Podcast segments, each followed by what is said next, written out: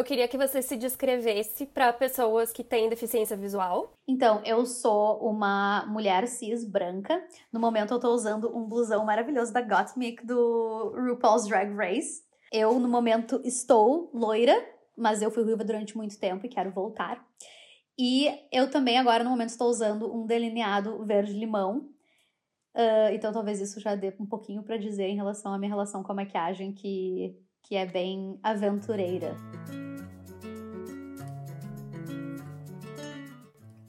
Eu conheci a Fernanda Castle em 2013.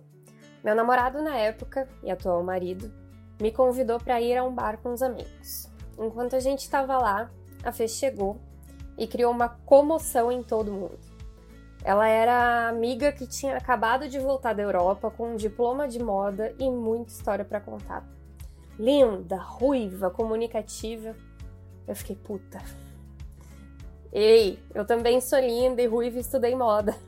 Aquela rivalidade feminina que a gente aprende desde criança.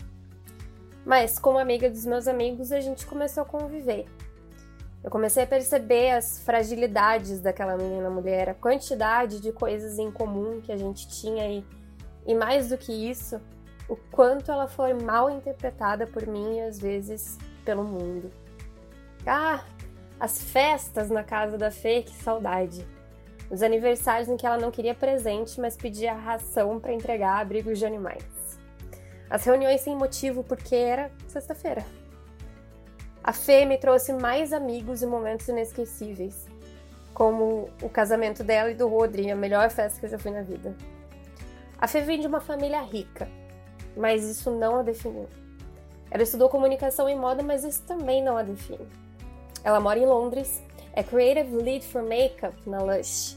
Tem canal no YouTube e faz vídeos incríveis de maquiagem, mas não é só isso.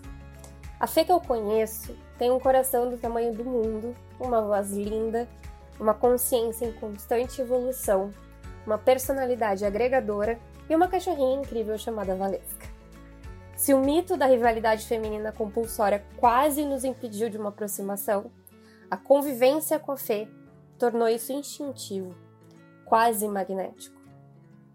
Hoje eu tenho orgulho de falar que a Fê é uma grande amiga minha. Fê, coragem para quê? Coragem para abraçar mudanças. Eu acho que, que para mim, eu, eu tive que aprender a aceitar mudanças, aprender a aceitar mudanças, e hoje em dia eu vejo mudanças como algo muito positivo. Algo que antes me dava muito medo, muito medo, por isso a parte da coragem. E hoje em dia, quando eu vejo uma oportunidade de uma mudança, seja de lugar físico, seja de lugar do, do mental, mudar de opinião, sabe? Mudança no geral, hoje em dia eu vejo como algo muito positivo. E eu acho que isso faz grande parte da do meu da minha personalidade, do meu caráter, é essa essa coragem de aceitar e abraçar mudanças na minha vida.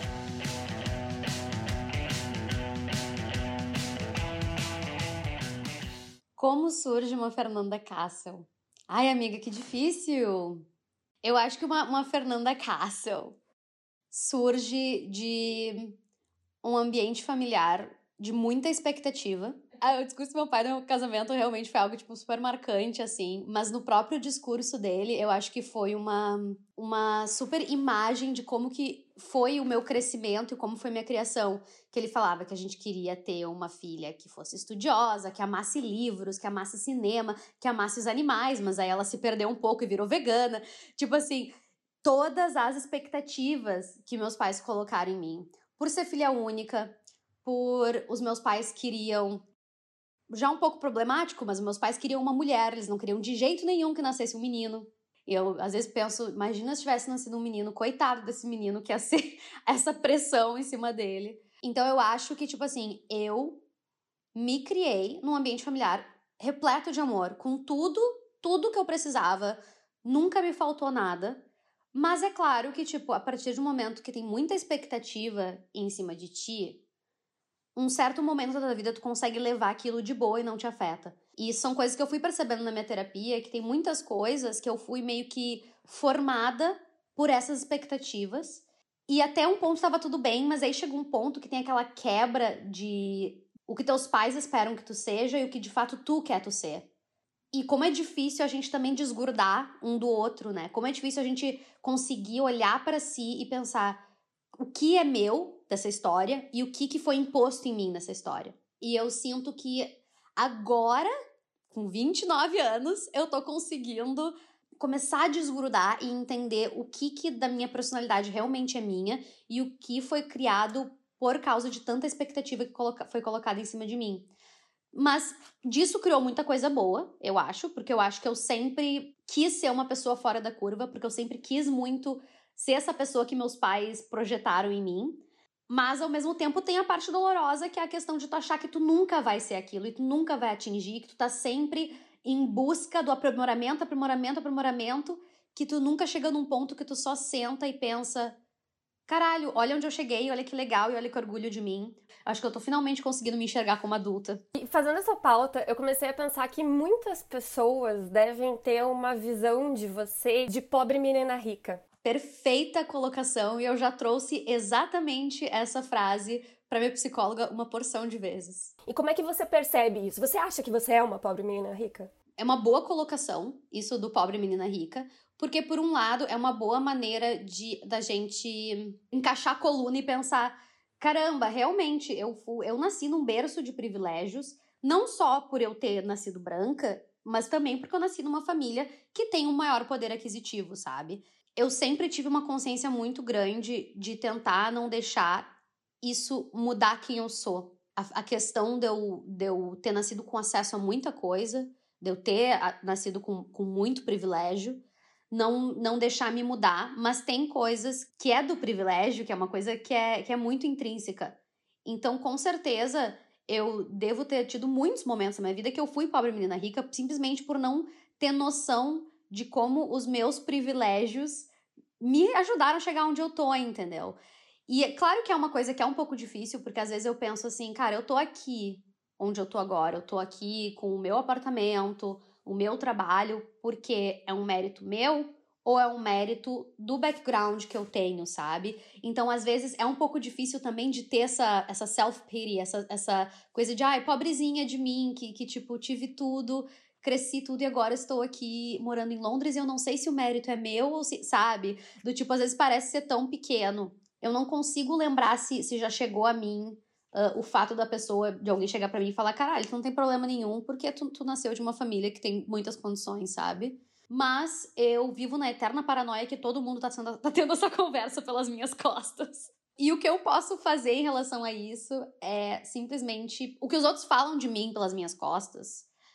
Eu não tenho controle sobre isso, entendeu? Então, se essas conversas estão acontecendo, o que eu posso fazer é não deixar essas conversas acontecerem internamente dentro de mim, sabe? De que eu não posso reconhecer que eu tenho problemas também, apesar do meu background, que eu tenho coisas que me afetam na minha vida, apesar do meu background, e também reconhecer que, tipo, apesar do meu background, eu também consegui chegar num lugar recusando muito dos privilégios que eu sei que eu tenho. E eu acho que eu meio que fiz isso também para me forçar a descobrir o que eu realmente consigo sozinha, sabe? Sozinha, entre aspas, porque ainda eu tenho a, a, a grande mão da, da branquitude me empurrando para frente, querendo ou não. Mas também eu não quero, tipo, apagar a ajuda que eu tive, porque eu fui realmente criada por pais incríveis que quis, quiseram, tipo, despejar tudo que eles não tiveram em cima de mim. Meus pais, os dois, eles, eles se criaram, principalmente minha mãe, entendeu? Minha mãe é de uma família que, tipo, não tinha grana, uma, uma família pobre do interior de, de, de Passo Fundo. Ela tem sete irmãos, pais separados, o que, tipo, na época gente, isso não acontece. Então também eu, eu sempre quis ter muito cuidado de não negar tanto o que meus pais quiseram despejar em cima de mim, em termos de amor e coisa assim, porque também é a forma como eles amam, querendo ou não. E uma coisa que eu percebo é que sempre que você vai falar dessa questão do eu compreendo o meu privilégio e tal, você sempre usa a palavra sempre. Isso sempre aconteceu? Você sempre teve consciência de classe? Não.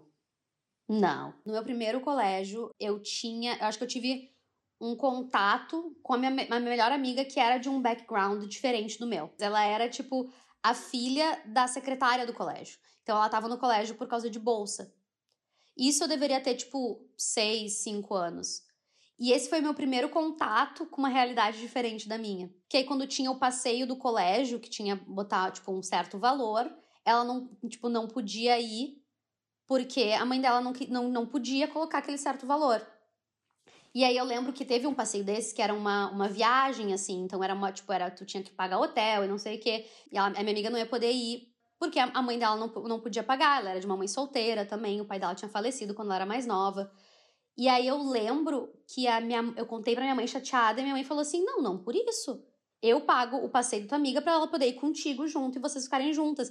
E eu acho que essa foi a primeira vez que eu pensei assim: a minha realidade é diferente. Não é todo mundo que tem o que eu tenho. Só que aí tu vai pro colégio, aí num, num outro colégio, aí em outro colégio particular, tu acaba te, te, misturando com pessoas que são mais ou menos todas do mesmo poder aquisitivo, todo mundo tem o mesmo background que tu, e eu acho que, que eu ter ido pro outro, pro segundo colégio, não o primeiro que eu tinha, meu primeiro colégio foi o Conhecer, ele é um colégio super inclusivo. Nossa, eu sou apaixonada pelo Conhecer, porque eu acho que ele ensina muito tu viver com as diferenças, assim, sabe?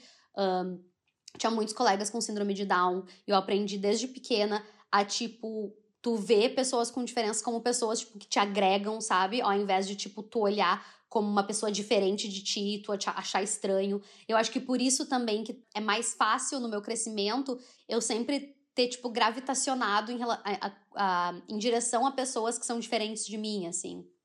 Mas aí quando eu fui pro meu segundo colégio, eu segui, tipo, com pessoas que eram muito parecidas comigo, nananana. e aí na faculdade foi quando voltou eu acho, essa consciência, sabe? Voltou a questão de pensar. Porque aí na faculdade tu convive com pessoas de todos os tipos, né?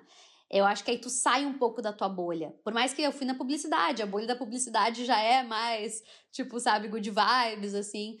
Mas foi na faculdade, eu acho, que eu, que eu comecei a ter, retomar uma, tipo, a baby consciência de classe que eu tive momentaneamente quando era mais jovem. Eu, eu digo sempre, mas é, é, é, um sempre porque já faz um bom tempo e parece sempre, mas com certeza não, não foi sempre que eu tive consciência de classe. Você falou que muita coisa você percebe que você foi formada para fazer, né? Que não foram escolhas totalmente intrínsecas tuas. A decisão de profissão, como é que foi? A minha escolha de profissão foi uma mistura, eu diria porque a minha mãe ela é organizadora de evento. Eu cresci vendo minha mãe apaixonada pelo trabalho. Aquilo é, e até hoje, para minha mãe, o trabalho dela é a alegria dela. Quando ela tá trabalhando, ela tá viva, assim. Eu, eu gosto de falar que eu acho que minha mãe só vai se aposentar quando ela não conseguir levantar da cama para ir trabalhar. Senão ela não se aposenta. Só que para mim, e aí entra aquela coisa da gente não saber o que que é eu estar me rebelando por causa de todas as expectativas que foram colocadas dentro de mim, ou que realmente era uma coisa que eu queria, até hoje eu tento destrinchar isso, mas eu botei na minha cabeça que eu queria ser qualquer coisa que não fosse trabalhar com eventos. Porque eu pensava que era muito, sabe? Não tinha final de semana, chegava muito tarde em casa, viajava muito. Quando eu era mais nova, pelo menos, tipo, uma vez por mês minha mãe ficava, tipo, uma, duas semanas fora de casa trabalhando. Então eu lembro que isso era uma coisa que vinha muito na minha cabeça. Eu pensava assim, eu quero fazer qualquer coisa que não seja o que minha mãe faz. que talvez tenha sido um baque enorme para ela ouvir a filha dela dizer: "Mãe, você é incrível, mas eu não quero ser nunca o que você faz, o que você é agora", sabe? Aí eu tive a fase do tipo: "Ah, eu quero ser veterinária porque eu amo animais, eu quero eu amo animais". Aí a gente aprende que, ah, tu ama animais, quer ser veterinária, beleza, mas tu vai ter que abrir bichinho, tu quer abrir bichinho? Não, eu não quero. Ah, tu vai ter que talvez ter, ver bicho morrer diariamente. Ah, não quero. Ah, então talvez gostar de animais não, não seja, tipo, minha profissão para mim. Talvez seja só um hobby mesmo. Eu acho que eu vou deixar gostar de animais no âmbito de hobby. E aí eu fui, tipo, me descobrindo como pessoa, muita influência do meu pai, que gosta muito de cinema. E aí, e minha mãe gosta muito de moda. Então, a minha primeira conexão, eu pensei, o que, que eu posso juntar hobby com profissão? Eu vou ser figurinista de cinema. Um mercado gigantesco, né? Fácil de entrar, a menina sonhou, tipo assim, meus pais realmente me, me criaram para sonhar alto, sabe? É a maior prova disso. Uh, eu pensei, eu vou fazer cinema e depois eu faço moda.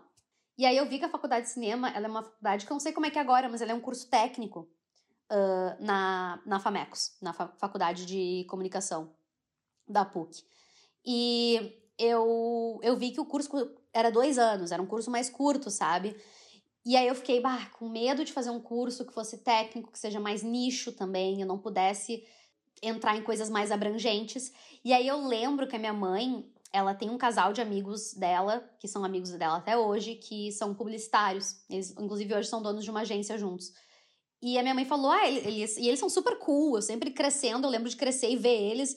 E eles sempre foram mais novos que meus pais. Eles têm, tipo, uns 15 anos mais novos que meus pais. Então eu via eles como, tipo, um casal muito legal, sabe? Eu queria ser que nem eles quando eu crescer. E aí eu lembro de um dia minha mãe falar pra mim: por que, que tu não faz publicidade? Tu é a cara do, do Fábio e da Lara, esse casal, tu é a cara deles. Por que, que tu não faz publicidade? Acho tua cara. E acho que isso entrou muito na minha cabeça, sabe? Minha mãe falar: olha, pessoas legais e pessoas que eu já, eu já admirava. E ela dizer: tem tudo a ver contigo. Aí eu pensei: bah, é isso. E aí eu fiz publicidade. Então, assim, foi uma, foi uma escolha minha, porque meus pais me deram realmente a, a liberdade de eu escolher o que eu quisesse. Eles nunca me falaram, ah, faz isso, faz aquilo. Mas teve um, um, uma influência da minha mãe dizer: olha, eu acho que isso é legal é tua cara. E isso, vindo da minha mãe, que é uma pessoa que eu sempre admirei muito, por mais que eu não quisesse fazer o que ela faz, eu sempre admirei muito, e até hoje a, a palavra da minha mãe tem muito peso para mim. Uh, eu acabei fazendo publicidade. Eu não trabalho com publicidade. Uh, eu acho que eu só trabalhei com publicidade nos dois primeiros semestres de faculdade. Uh, hoje em dia eu considero meu, meu diploma de comunicação. Eu, eu quase nem falo que, que eu. Aqui, principalmente, eu falo que eu sou formada em comunicação, não em publicidade. Aí, quando eu digo aqui, é no Reino Unido, né? Mas, por eu ter feito, eu agradeço eu ter feito essa, essa faculdade. Eu acho que foi ótimo para mim. Mas pelo lado da comunicação, pelo lado da publicidade mesmo, eu confesso que eu não usei tanto essa, essa parte da minha formação. Mas eu acho que foi importante, também foi importante a faculdade, porque, uh, como eu falei, ela me, deu a oportunidade de conviver com vários tipos de pessoas. E a galera da publicidade, na minha época, era uma galera muito cool. Hoje em dia, eu acho que a galera vê a publicidade como algo muito o inimigo, sabe? A publicidade é tipo, o, o mal é a publicidade. Na minha época, a publicidade ainda era os anos de ouro de publicidade. Tinha o festival de publicidade de gramado, que eu não sei se ainda tem, mas era, tipo, muito legal tu ir pra lá, sabe?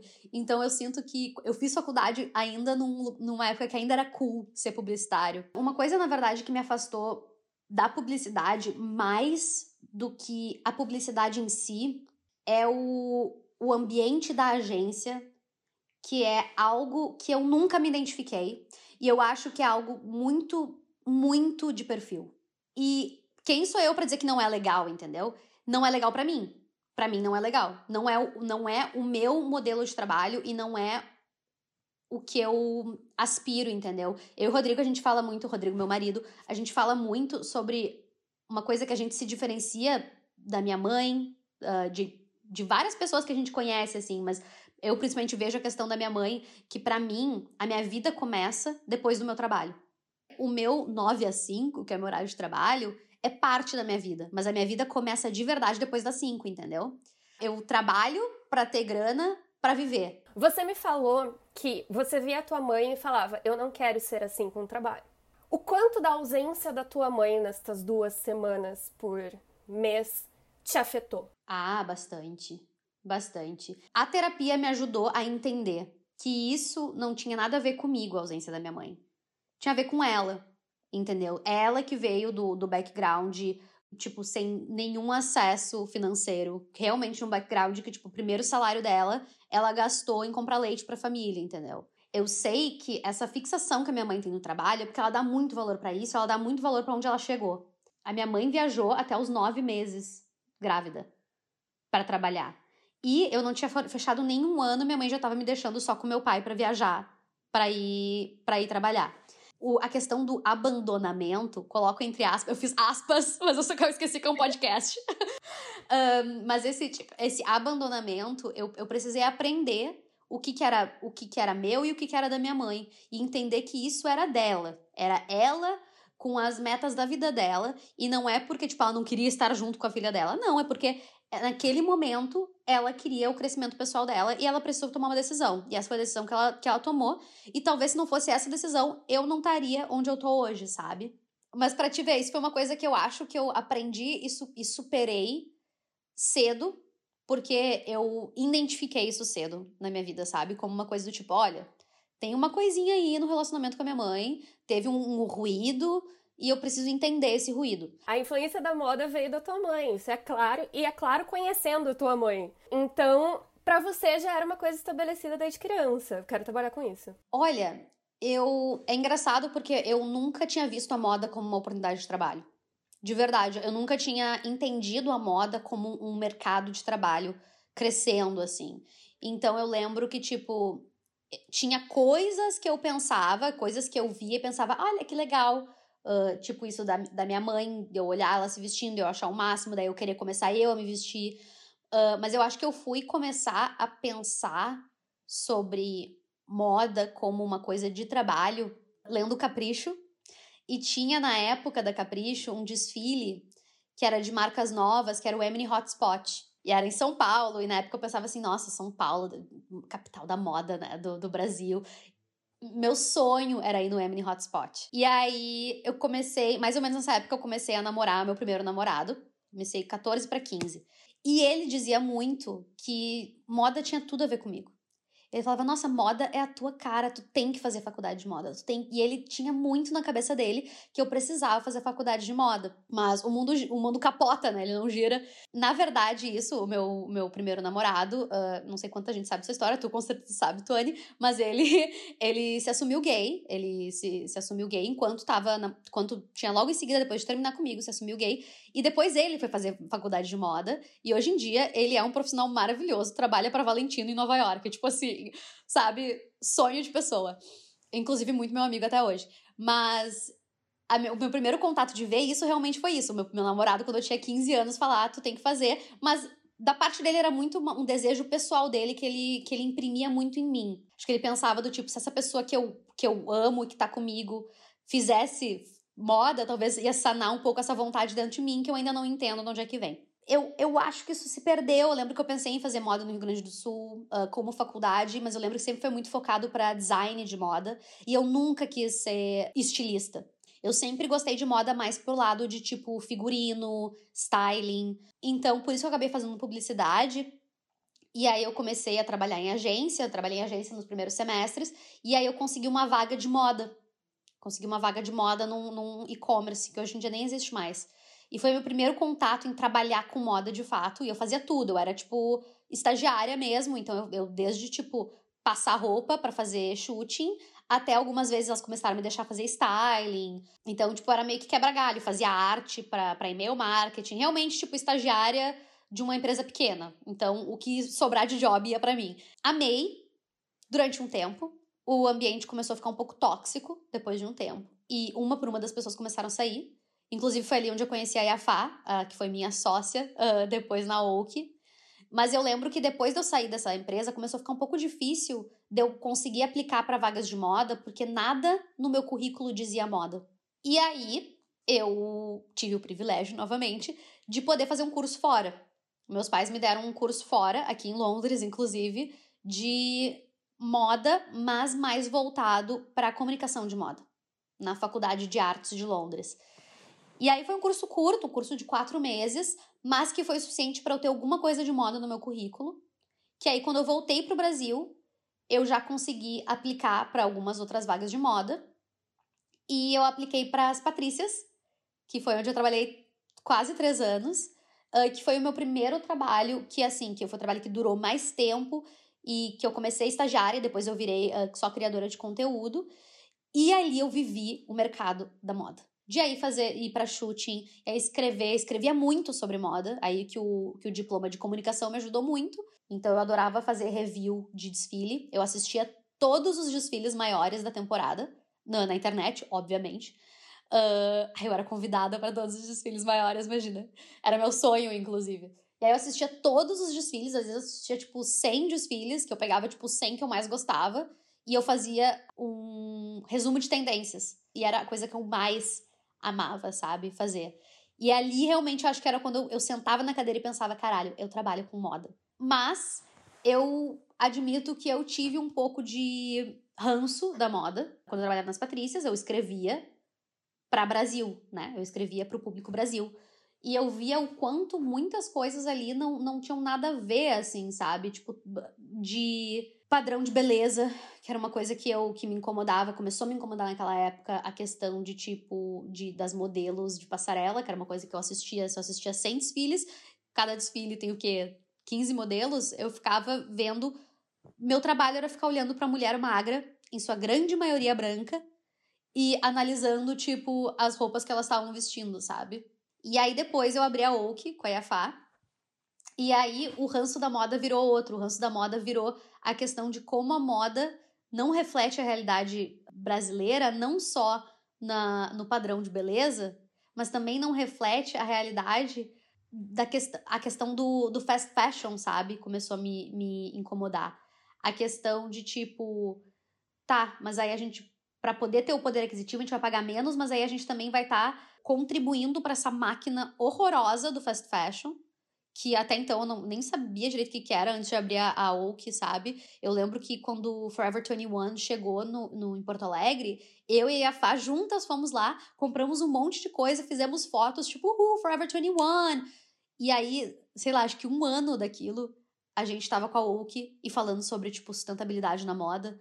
E a gente olhando que, tipo, cara, há um ano atrás a gente tava comemorando a abertura da Forever 21 no Brasil. E hoje em dia a gente se dá conta do quanto o impacto daquela abertura pode ter causado no mercado local, nas confecções locais. Então eu acho que, tipo, o meu ranço com a moda começou por causa da estética e continuou por causa da, da sustentabilidade. Eu não trabalho mais com moda hoje em dia. Eu fui para a área de beleza, que eu me identifico muito mais, mas que também tem os seus problemas. Não é, não é nem um pouco isenta de problemas. Consigo trabalhar na área de beleza dentro de uma empresa que é um microcosmo, tipo, é uma empresa que é realmente fora da curva quando se fala de, de beleza e quando se fala de cosméticos. Eu acho que falar da Oak é falar de várias coisas. Primeiro é falar da moda sustentável, do reaproveitamento, do repassar esse bem de consumo, do consumo consciente, mas também tem uma questão de se tornar empresária e abrir um negócio com a sua melhor amiga. Como é que surgiu essa decisão? Qual foi o problema de trabalhar com a sua melhor amiga e por que fechou? A Oki surgiu, uh, como eu falei, a Yafá foi. Ela trabalhava comigo, ela também era estagiária no meu primeiro emprego no mercado de moda. E quando a gente começou a trabalhar juntos, a gente não se gostava, porque a Yafá, ela era estagiária de atendimento e eu era estagiária de, estagiária de criação. Então a Yafá me passava muita pauta. E um detalhe, para entrar nesse trabalho, eu menti que eu sabia mexer no Photoshop. Eu não sabia. eu aprendi durante o final de semana, antes do meu primeiro dia de trabalho. E no meu primeiro dia de trabalho, a IAFA me passou um trabalho que era para eu fazer um e-mail marketing do zero. Eu nunca tinha. Eu, eu tinha aberto o Photoshop só no final de semana anterior. E eu tive que fazer o e-mail marketing inteiro do zero. Eu fiquei no meu primeiro dia de trabalho até as nove da noite fazendo esse e-mail marketing. E aí eu, comecei, eu peguei um ranço da IAFA, porque era sempre assim Chegava perto do horário de ir embora, ela, ai, Fê, tu faz uma arte rapidinho para mim. E eu ficava tipo assim, amiga, não é rapidinho, nunca é rapidinho. Então come... eu comecei a minha amizade com a Yafada, a gente não se gostando. A gente realmente não se gostava. Ela não gostava de mim, porque eu reclamava dela o tempo inteiro, e eu não gostava dela porque ela me dava trabalho demais. Só que uh, nas adversidades as pessoas se juntam, né? E como eu falei, o ambiente, aquele ambiente de trabalho, ele acabou se tornando tóxico depois de um tempo. Por causa daquele ambiente tóxico, eu e a Fá, a gente se, se uniu muito. E desde aquele momento a gente sempre falava que a gente queria ter uma coisa juntas. Que a gente falava assim, era um, era um e-commerce onde a gente trabalhava e a gente falava, cara, a gente tem que pegar tudo que a gente aprendeu sobre não fazer e abrir o nosso próprio e-commerce aprendendo com os erros do e-commerce onde a gente trabalhava antes. Comecei a Oak com a Yafá, ainda trabalhando nas Patrícias, e a Yafá já tinha largado o trabalho dela, porque ela queria, tipo, ela queria investir na Oak, ela, ela falou, não, Fê, eu começo aqui, só eu, e tu começa, tipo, fora do teu horário de trabalho. Claro que, tipo assim, negócio próprio, se tu não para tudo e pega, não vai pra frente. Aí a Fá meio que me deu um ultimato, assim, ela falou, Fê, eu não vou poder continuar sozinha. Se a gente quer tirar isso do papel, tu vai precisar sair das Patrícias. Aquilo foi muito, uma decisão difícil para mim, porque eu senti que as Patrícias, e ela, na real, isso é muito verdade, elas são minhas madrinhas no mundo da moda. Elas me acolheram, me ensinaram tudo que eu sei a respeito de moda. Tipo assim, se a minha mãe me pariu no mundo da moda, as Patrícias me criaram, sabe? Mas eu, eu segui meu coração, uh, segui meu coração chamado Iafá, larguei as Patrícias e, e aí a gente abriu a Oak só nós duas e, tipo, pegando junto, assim. E aí a relação dos problemas, que tu falou que os problemas que surgem de trabalhar com a melhor amiga, eu acho que é que a gente coloca um elemento de intimidade no meio do ambiente de trabalho e a intimidade leva a uma certa liberdade que às vezes não é tão bom tu ter com os teus colegas de trabalho, sabe? Às vezes aconteciam coisas na, no, no, no nosso trabalho, uma coisa que tinha ruídos, assim, no, no, no, na comunicação. E a gente ficava num climão, assim, sabe? Num climão entre as duas. Aí, às vezes, sempre uma achava que a outra estava trabalhando mais. Só que a gente não falava sobre isso. Dinâmicas da amizade, que já existiam antes da Hulk, começaram a se aplicar em cima da Hulk. Problemas da amizade transbordaram para o trabalho. E problemas do trabalho começaram a transbordar para amizade. A Hulk não fechou por causa disso. Uh, a Hulk fechou porque eu acho que a gente foi muito resiliente e a gente a gente sempre foi muito. tentou ser muito honesta uma com a outra. Então a gente já teve várias DRs. Tipo, uma semana que a gente entrava muda e saía calada. E era um climão horrível. E às vezes a gente sentava para conversar e quebrar os pratos, as duas se lavavam chorando, se abraçavam e ficavam bem, sabe? Mas a OC terminou porque, primeiro, era muito difícil fazer dinheiro. Tava muito difícil fazer dinheiro. A gente não tava conseguindo sustentar. Eu ainda estava sendo sustentada pelos meus pais. Aí a Fá ainda estava sendo sustentada pela família dela. E, tipo, a grana que entrava da que basicamente era para pagar a empresa. Aquilo tava começando a mexer com a gente. A gente já tem, tipo, dois anos de empresa. Eu sei que a empresa não é fácil, mas a gente, a gente já tá mid-20s, assim, sabe? A gente quer, a gente quer ter a nossa grana. E é muito difícil porque a gente acreditava muito na Oak. Eu ainda acredito muito na Oak, sabe? Uh, principalmente da parte das marcas autorais que a gente trabalhava, porque muita gente vê a Oak como, tipo, brechó, Uh, e realmente o brechó era 80% do, do nosso retorno, nossas vendas. Mas 20% eram as marcas autorais que a gente vendia, marcas do Rio Grande do Sul, qualquer coisa que não fosse fast fashion, basicamente, a gente estava vendendo. Uh, e era o que a gente mais acreditava, mas era o que menos vendia. Então isso dava uma frustração, porque era meio que a espinha da nossa marca, que era o que a gente queria ser conhecida por causa disso, era o que às vezes as pessoas nem sabiam que a marca tinha para oferecer. O mercado de brechó ele hoje em dia tem uma visão diferente. Eu percebo que hoje em dia o mercado do brechó ele tem atrelado uh, uma coisa mais cool e mais legal. Os Gen Z essa geração que tá chegando maravilhosa. Eu sou mega fã de Gen Z, assim, sabe? Eu acho que eles, eles são muito mais evoluídos que a gente. Eu acho que às vezes a gente, millennials, são, a gente é uns pés no saco. Os Gen Z chegaram aqui pra, tipo, nos falar, galeria, vocês não são essa galera cool que vocês acham que vocês são. E os Gen Z adoram brechó, né? Legal para eles não é fazer parte da tribo. É tipo, tu ser totalmente único e tu comprar essa peça de brechó que ninguém vai ter porque ela foi feita há 200 anos, entendeu? Então eu acho que o, o, o a mentalidade em relação ao brechó mudou. Na nossa época, ainda não era visto como cool e o valor agregado do brechó não era tão não era tão apreciado. Consumir de marca local e marca pequena já tá ficando cool também, eu acho que vai ficar mais cool ainda, e eu espero chegar no momento que consumir fast fashion vira extremamente uncool, sabe? Então eu acho que o fast fashion, ele é útil a partir do momento que ele dá acesso a, ao mercado de moda para quem não teria acesso ao mercado de moda porque não tem a grana para comprar, tipo, a marca autoral. Então eu acho que o fast fashion, infelizmente, ele ainda ele socialmente ele tem um papel. Por isso que eu acho que não é tão cedo que ele vai morrer, porque muita gente depende disso para poder ter acesso a um mercado que é muito exclusivo e que lucra por causa dessa exclusividade. E aí, no meio de tudo isso, meu marido, Rodrigo, decidiu que ele queria sair do trabalho dele, que ele trabalhava na academia, tá fazendo o pós-doutorado dele na, na academia. E aí ele começou a procurar vagas e a gente sempre teve o sonho de morar fora do Brasil. E eu, beleza, aplica. Na minha cabeça, esse processo vai demorar dois anos. Quatro meses ele estava basicamente com uma proposta de trabalho para vir morar no Reino Unido e trabalhar na Lush. Apenas um adendo, sabe por quê? Porque o Rodrigo é muito foda! Olha, é difícil porque um dos meus esportes favoritos é incomodar ele. Uh, então, às vezes, é difícil eu, eu elogiar. porque sai muito fora do meu caráter, sabe? Sai muito fora do meu personagem.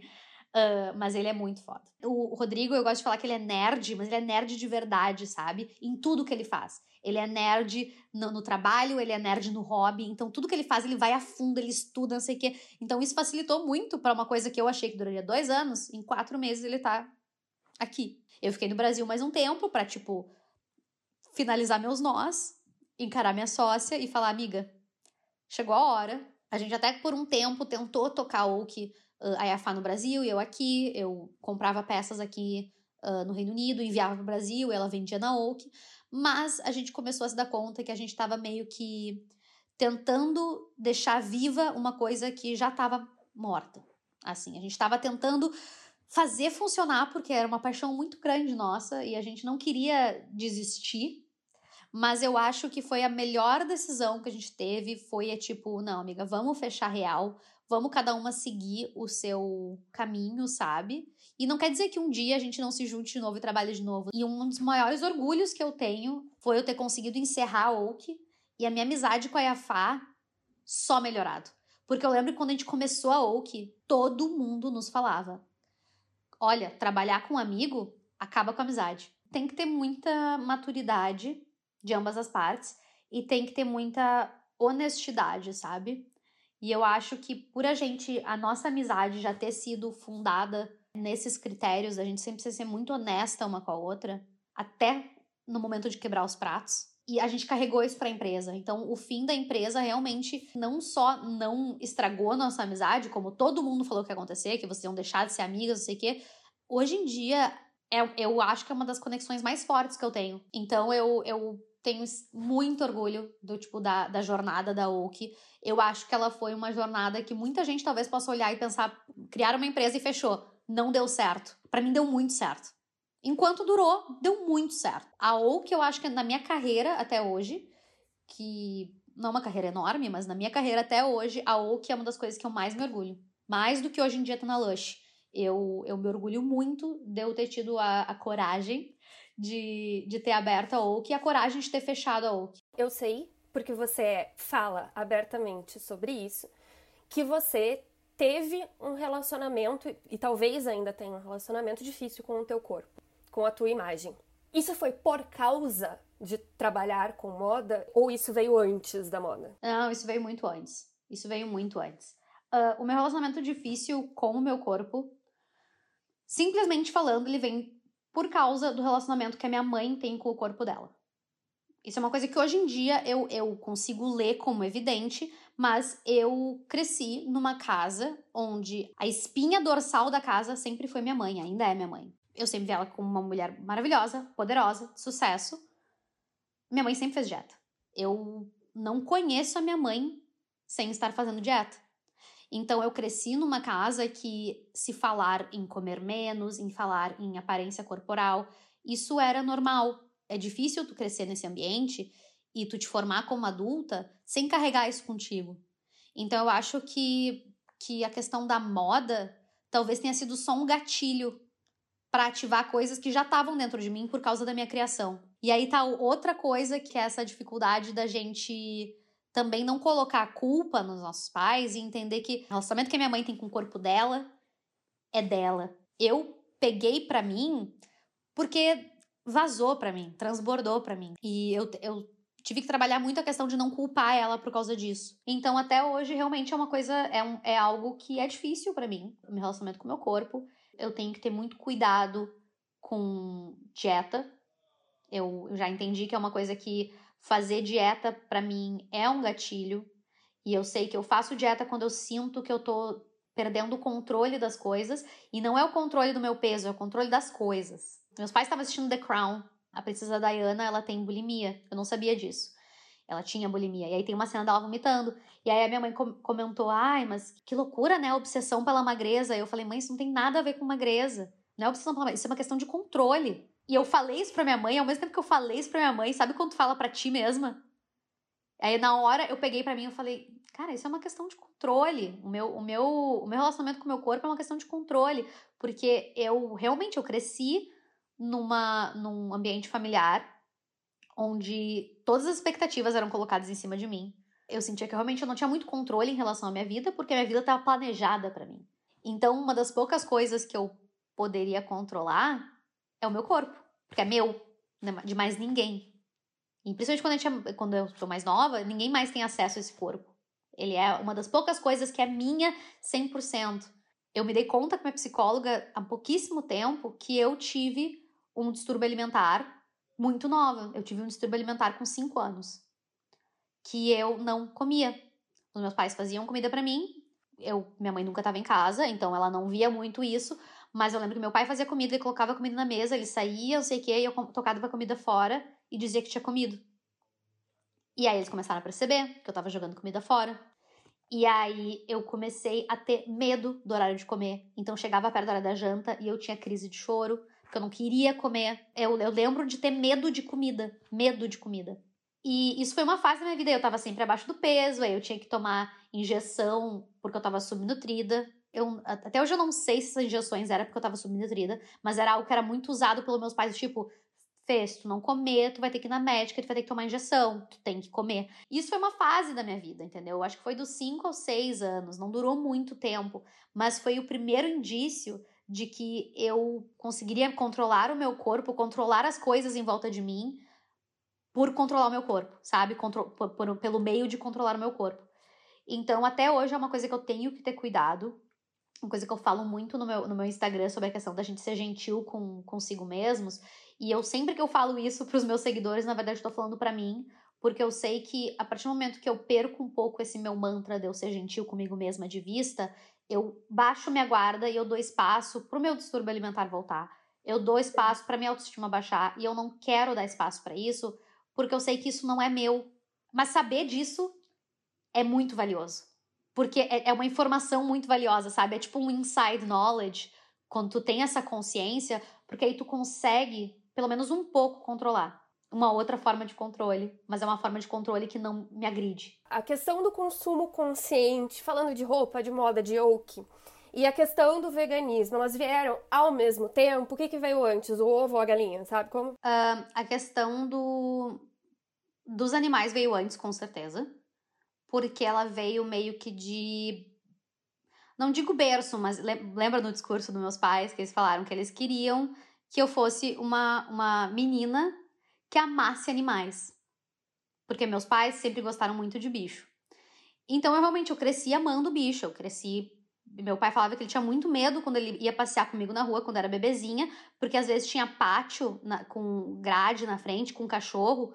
E eu ia direto e botava a mão dentro para fazer carinho dos cachorros. E aí ele, ele falava, tipo, que ele morria de medo que um dia tivesse, sei lá, um Rottweiler, um cachorro brabo, e eu pegasse para botar minha mãozinha ali e saísse sem mãozinha, entendeu? Então eu sempre tive essa conexão muito grande. E aí eu lembro que eu comecei a pegar drops de consciência ao longo que eu ia crescendo. Então eu lembro que quando eu era muito nova, quando eu tinha tipo 11 ou 12 anos, alguém me falou que o McDonald's tinha desmatado a Mata Atlântica para colocar boi para pastar. Eu não sabia se era verdade, tá? Até hoje eu não sei se isso é verdade. Mas eu lembro que aquilo me marcou muito e eu falei, eu nunca mais vou comer McDonald's. E eu nunca mais comi. E aí eu fui fazer, fui trazendo essa consciência aos poucos, sabe? O Rodrigo brincava que eu só que eu teve uma época que eu só comia bicho feio, porque eu já tinha parado de comer carne eu já tinha parado de, de comer porco, eu já tinha parado de comer tudo que não fosse galinha e peixe. Aí ele pensava, ah, peixe, bicho feio, galinha, bicho feio. A Fernanda só, só não come o que é bonitinho. E eu não tinha tanta empatia por peixe, eu não tinha tanta empatia por galinha. E aí, quando eu comecei a Oak, Coiafá, eu já não comia carne vermelha. É muito difícil tu, tu pesquisar sobre consumo consciente, tu pesquisar sobre lifestyle consciente e tu não esbarrar no veganismo. A gente sabe que a indústria da carne é a mais poluente e a mais danosa para o meio ambiente. Uh, eu acho que depois dela talvez esteja da moda. E aí eu acho que o que me pegou para ir pro vegetarianismo primeiro foi mais a questão ambiental, que acabou vindo querendo ou não meio que junto com a Oak, sabe? Uh, principalmente que eu comecei a trabalhar com muitas marcas conscientes quando a gente estava na Oak e muitas das pessoas que eram donas dessas marcas conscientes, muitas eram vegetarianas e veganas, porque elas já estavam no meio da, do, do consumo consciente há mais tempo, então elas já tinham feito essa pesquisa que eu estava recém começando a fazer. E aí eu, eu comecei a me relacionar com muitas pessoas que tinham a cabeça muito parecida comigo, e essas pessoas eram vegetarianas e veganas.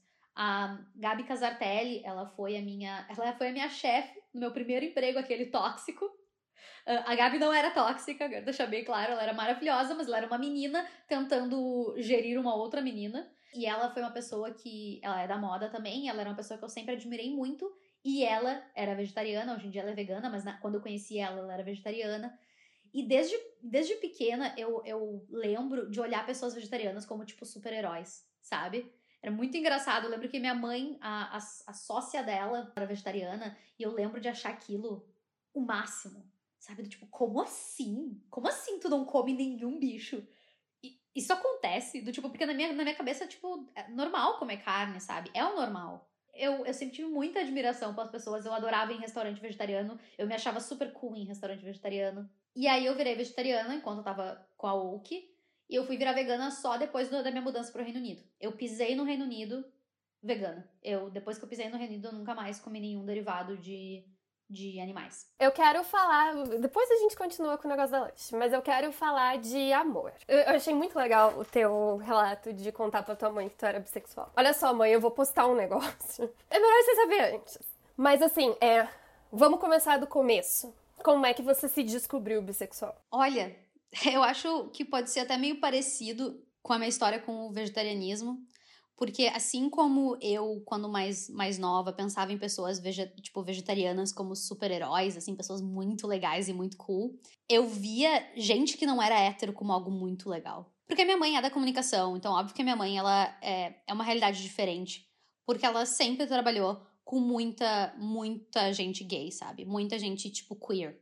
Então eu, eu sempre tive acesso a pessoas queer. Então eu acho que talvez a minha curiosidade surgiu de um lugar de não me podar, porque eu sempre vi que poderia ser uma opção. Nunca me podei, eu nunca olhei para tipo eu talvez um dia beijar uma menina como algo que poderia ser polêmico. E eu não explorei essa opção uh, durante muito tempo da minha vida porque não era o normal. Heterossexualidade compulsória. Basicamente, a gente cresceu achando que é, o normal é ser hétero e no meu caso, o cool é, é ser gay, mas não era uma coisa tipo. Ainda era um, um desvio, não era o normal, sabe? Eu acho que de verdade eu pude explorar isso a primeira vez que eu fui no beco. Eu entrei naquele mundo e eu pensei, caralho, tipo, eu pertenço a esse mundo, sabe? Eu, tipo, eu quero fazer parte desse mundo. Eu quero fazer parte dessa cultura. Eu quero ser assim, sabe? E aí foi lá que eu beijei a primeira menina. Ai, ela era maravilhosa, cabelo azul. Eu lembro que eu falava assim, ah, beijei uma menina de cabelo azul, sabe? Que coisa mais incrível, uma pessoa diferente. Não é as pessoas que, tipo, normais que eu vejo todo dia aqui, sabe? Uma pessoa que, tipo, vive a vida dela e pinta o cabelo de azul. Ninguém tinha cabelo azul no meu colégio, sabe? Mas eu lembro que, tipo, as minhas amigas que estavam comigo, tipo, nenhuma delas, tipo, give a fuck, assim. Foi como se eu tivesse beijado um menino. E eu acho que eu, eu tive muita sorte, porque eu realmente eu tive muito pouco trauma nesse meu descobrimento. Eu acho que é uma das coisas que eu menos tenho trauma da minha vida é a minha sexualidade. Porque eu nunca vi como algo pudesse ser problema. Eu acho que a única coisa que eu fiz que eu, entre aspas, eu me arrependo, eu durante muito tempo me convenci que pudesse ter sido só uma fase e que ficou lá na minha, na minha adolescência. Eu me convenci que talvez eu tivesse só beijado meninas, porque meu primeiro. Foi logo depois que meu primeiro namorado terminou comigo porque ele se assumiu gay. E aí eu fiquei pensando, ah, será que eu não tô só querendo me vingar? E eu tô beijando meninas porque ele beija meninos? Então, durante muito tempo, eu apaguei esse meu lado porque eu achava que podia ser não digo nenhuma fase, mas uma rebeldia. E aí eu comecei a, namorar meu segundo namorado, e meu segundo namorado, ele era a personificação do que há de ruim no mundo. e aí, e ele, eu lembro que ele falava muito, tipo, ah, porque isso aí é menina que beija menina em festa para aparecer para chamar a atenção do, do de homem. Para ele, eu deixei, tipo, bem fechadinho essa informação, porque eu pensei, cara, se ele julga tanto, ele vai ver. E eu tinha, e eu tinha muito medo que ele me, me percebesse como promíscua. Porque ele detestava pessoas promíscuas. Então eu guardava aquilo, sete chaves dentro de mim. Eu não queria que ele soubesse desse lado, porque senão ele ia me ver como o quê? Como promíscua. E é uma coisa que ele detesta. Então eu não quero ser essa, isso, porque ele é um menino mais velho, é um menino que eu via como super cool. Eu pensava, ah, ele me escolheu. Então eu vou, já que ele me escolheu para namorar ele, e ele é uma pessoa, tipo, incrível aos meus olhos, eu vou ser quem ele quer que eu seja. Então durante muito tempo eu, tipo, na minha cabeça eu virei uma santa, assim, sabe? Durante os o, dois anos que eu namorei com ele, eu fui outra pessoa. Eu me podava demais, eu queria ser, tipo, a pessoa mais perfeitinha e santinha, o completo oposto do que uma pessoa promíscua faria. Eu acho que essa foi a época que eu talvez tenha perdido um pouco a mão na minha sexualidade, eu ter me perdido, de eu, de eu realmente achar. E aí eu botei, botei muito na minha cabeça que era uma fase realmente, porque agora eu sou quem eu sou. Então ele não precisa nem saber, porque aquilo ali não era eu. Mas aí, graças a Deus, esse relacionamento horroroso terminou. E eu pude. Foi quase como se tivesse um sopro de vida de volta em mim, assim. E eu pude me reconectar. e olhar para minha sexualidade como algo que não, que é parte de mim. E até hoje, como disse, casada com um homem, eu com o Rodrigo, eu tentei sempre ser super aberta. Eu não queria precisar esconder nenhuma parte de mim, porque é uma coisa extremamente exaustiva. E é uma coisa que, que traz muita culpa. Então, tu tá escondendo e tu te sente culpada. E culpa, para mim, é um sentimento que só de falar em culpa me dá dor de barriga. Que para mim é o pior sentimento que uma pessoa pode ter, é ficar se sentindo culpada. E eu não queria que existisse isso no meu relacionamento com o Rodrigo. Eu não queria que tivesse nenhum elemento de culpa, porque eu, já sentia que tinha muita culpa em outras áreas da minha vida, sabe? Claro que no início teve, porque foi muito. É, é difícil tu sair de um modelo de relacionamento ir para outro e tu ser completamente oposto. Então eu tentei, ser, eu fui completamente oposto ao extremo no início com o Rodrigo. Passei do que eu sou. Então, se eu era essa pessoa, tipo, super santinha com meu namorado, quando o Rodrigo me conheceu, eu era puta mais puta das putas, entendeu? eu, eu, eu, tipo assim, o Rodrigo me conheceu, eu queria que ele achasse que tu tá com a, tipo assim, a ninfeta, a deusa do sexo. Você está com a pessoa, tipo assim, mais sexualmente libertada que você vá conhecer. Mas isso também era um personagem. Isso também era um personagem. Eu fui, tipo, de um polo ao outro. Hoje eu me encontrei quem eu sou, sabe? Mas, mas realmente foi, foi uma parada de descobrimento, assim. Hoje em dia eu sou, sou tipo, 100% confortável sobre isso. Eu tô num, num relacionamento com, que o meu marido, tipo, ele não apaga a minha bissexualidade.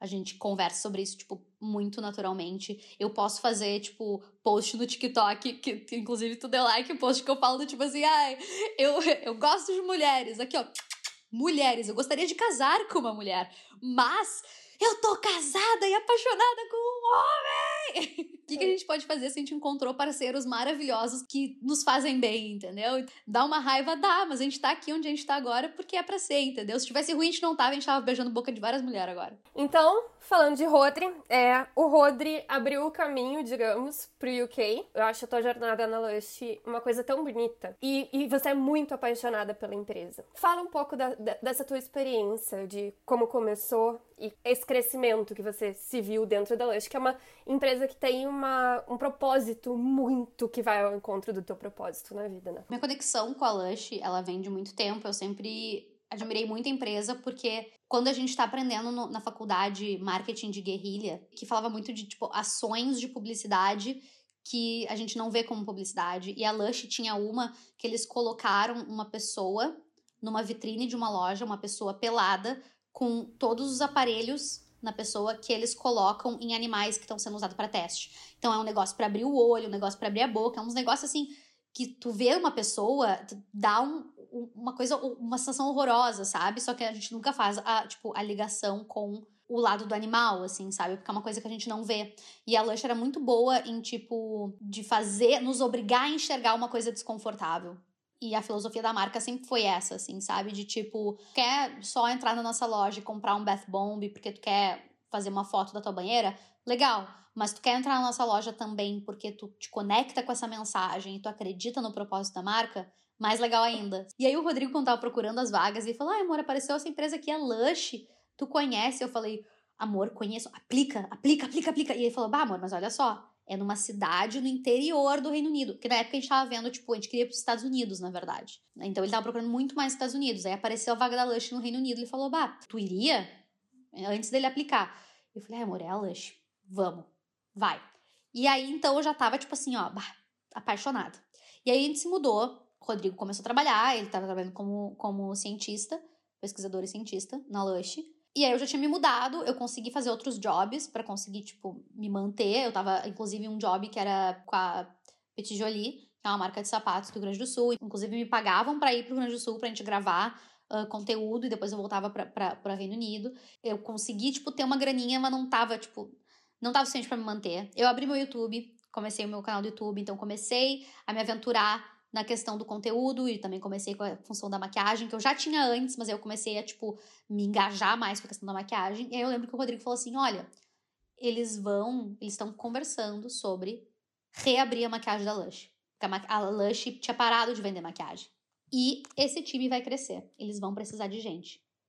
Então, eu falei assim, tá, amor, então já começa a falar pros teus colegas de trabalho que a tua mulher faz conteúdo, que a tua mulher gosta de maquiagem, já começa a plantar a sementinha E aí ele começou a fazer isso, ele começou a falar assim, do tipo, ah, como quem não quer nada. Ah, porque é a Fernanda, ah, porque ela adora lanche, vai, ela é a cara da lanche, não sei o quê, vai, não sei o quê, ela é vegana, tudo a ver com a empresa, sabe? Começou lentamente a fazer a cabeça as pessoas. Aí eu consegui uma entrevista. A vaga não existia ainda. Eles só, eles, eu só consegui entrevista para eu conversar, porque a lanche também tem uma questão muito grande de acolhimento uh, do funcionário. Então o Rodrigo saiu do Brasil para vir para cá querendo ou não, a mulher dele acabou sem emprego no Reino Unido por causa dessa mudança. Então eles já tinham essa coisa de tipo, daqui a pouco colocar eu para dentro também, quase como um, um suporte para a família, sabe? E aí eu fiz essa, essa entrevista só pro cara entender quem eu era. Ele nem me falou que era para maquiagem, era só pra gente conversar. E aí, uma semana depois, ele falou: Olha, abriu uma vaga da maquiagem. Eu já sabia que tinha aberto, né? Porque eu sabia porque eu tinha informações internas. E aí ele abriu uma, uma coisa da maquiagem, eu vou conseguir uma entrevista com a com a menina que, que seria tua chefe. Aí eu fiz uma entrevista direto com ela, daí com a Maddie, que era minha chefe na época. Uma semana e meia depois comecei a trabalhar na Lush. Entrei pra vaga de produtora de conteúdo, para maquiagem. Sonho do sonho do sonho. Até hoje, às vezes, quando eu falo, eu fico pensando, caralho, sabe? Tipo, Fernanda do colégio, se eu contasse isso pra ela, ela não ia acreditar. Ela ia dizer, sério? Na Lush? Na!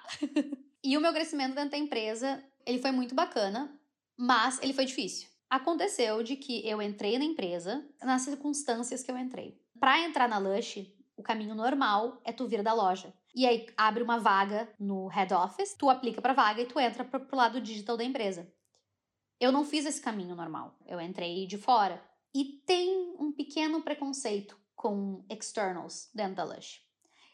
Que é algo meio que não é dito, mas que todo mundo sabe que rola. Então, eu sinto que as pessoas me subestimaram muito. Há duas semanas atrás, eu fiquei extremamente feliz porque foi a primeira vez que eu me senti respeitada por um dos diretores de criação da empresa, que eu senti que ele realmente escutou o que eu estava falando e deu valor para minha para minha opinião e deu valor para o meu trabalho, o que às vezes é, é, é difícil, né? Mas a gente sabe que por mais cool que a Lush seja, ela é uma empresa cool dentro de uma sociedade patriarcal. Por eu ser mulher e por eu ser externa, eu me senti não ouvida e subestimada. Eu sinto que agora as pessoas estão começando a me respeitar de verdade dentro da empresa, me ver como uma autoridade no assunto e no meu nicho de trabalho. Mas foi algo que teve que ser conquistado a forceps. Por mais linda que seja a ética da Lush, as pessoas que trabalham dentro da empresa ainda são seres humanos dentro da sociedade que a gente vive. Eu tenho orgulho do, do que eu conquistei dentro da Lush, porque eu sei que foi dando muito a cara a tapa e várias vezes chegando em casa, tendo crise de choro, pensando, caralho, eles estão.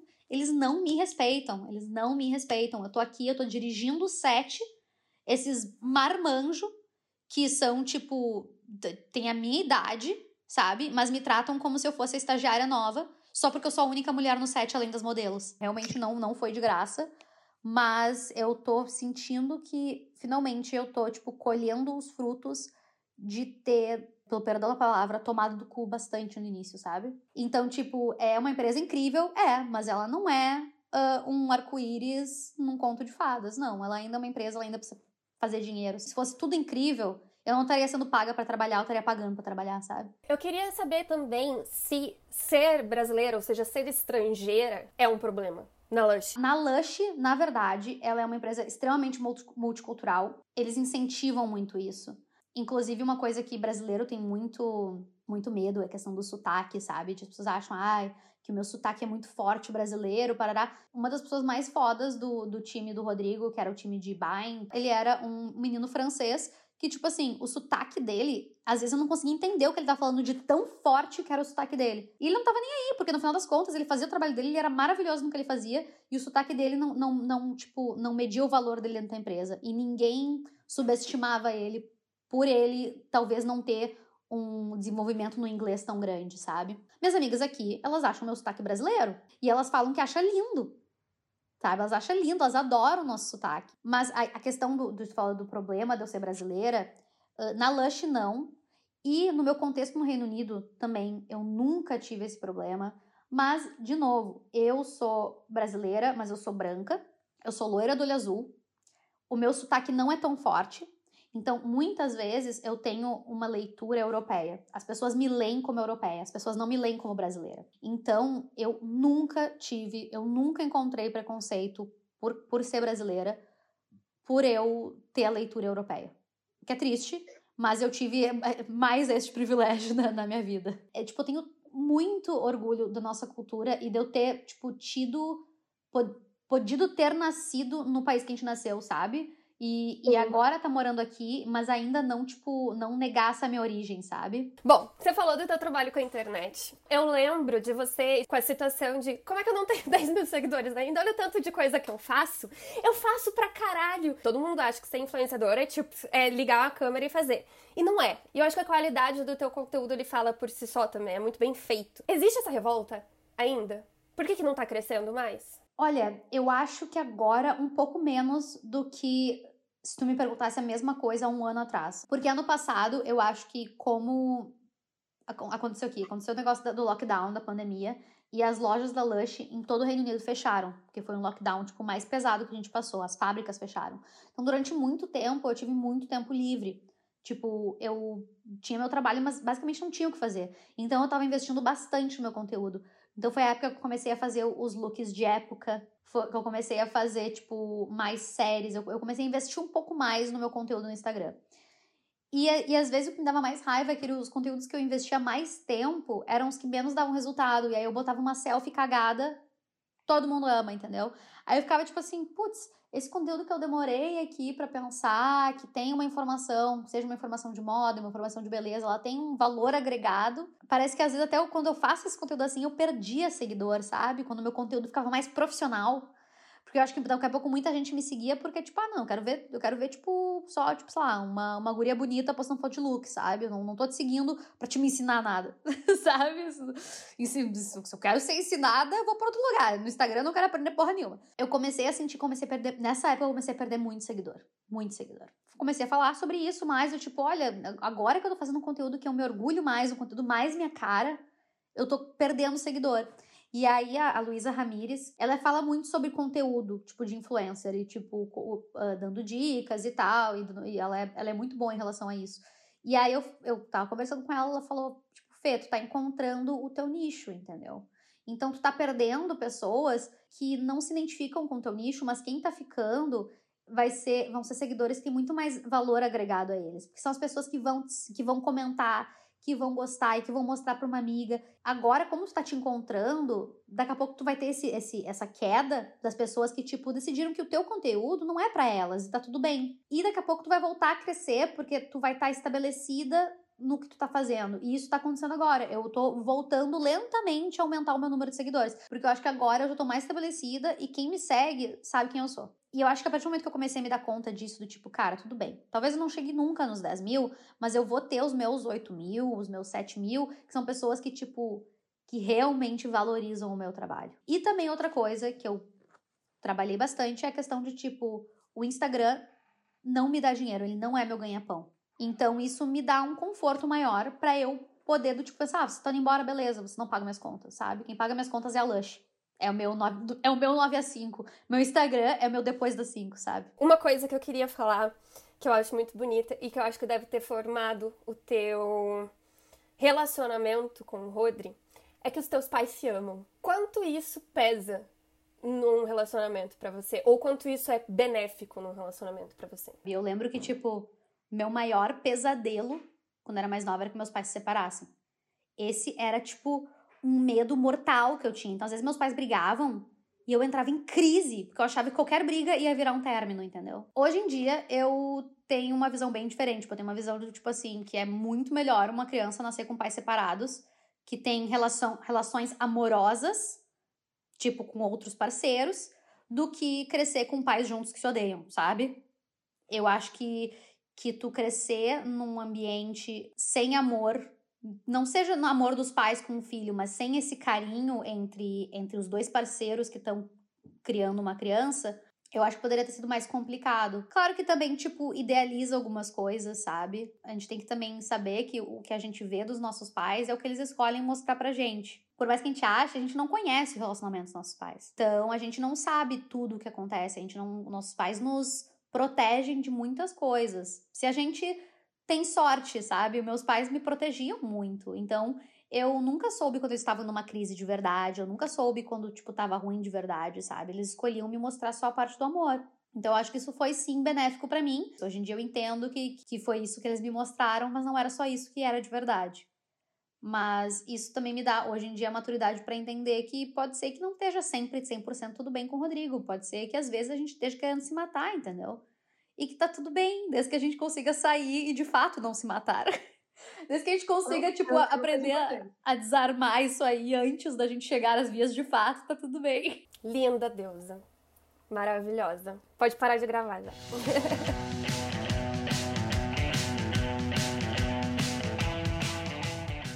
Gostaram desse papo? É fácil falar com amiga, né? Eu prometo que esse aqui não vai ser um podcast de amigas da Tuane, mas com certeza eu vou trazer muitas amigas minhas, porque eu admiro muito as mulheres que estão à minha volta. Se você gostou, por favor, siga o podcast no agregador que você utiliza para escutar e também siga o arroba Teresas Podcast no Instagram. Se você tiver alguma dica de alguma mulher que você queira ver por aqui, por favor, também me manda lá por DM. A gente se fala na semana que vem. Sigam corajosas e até logo.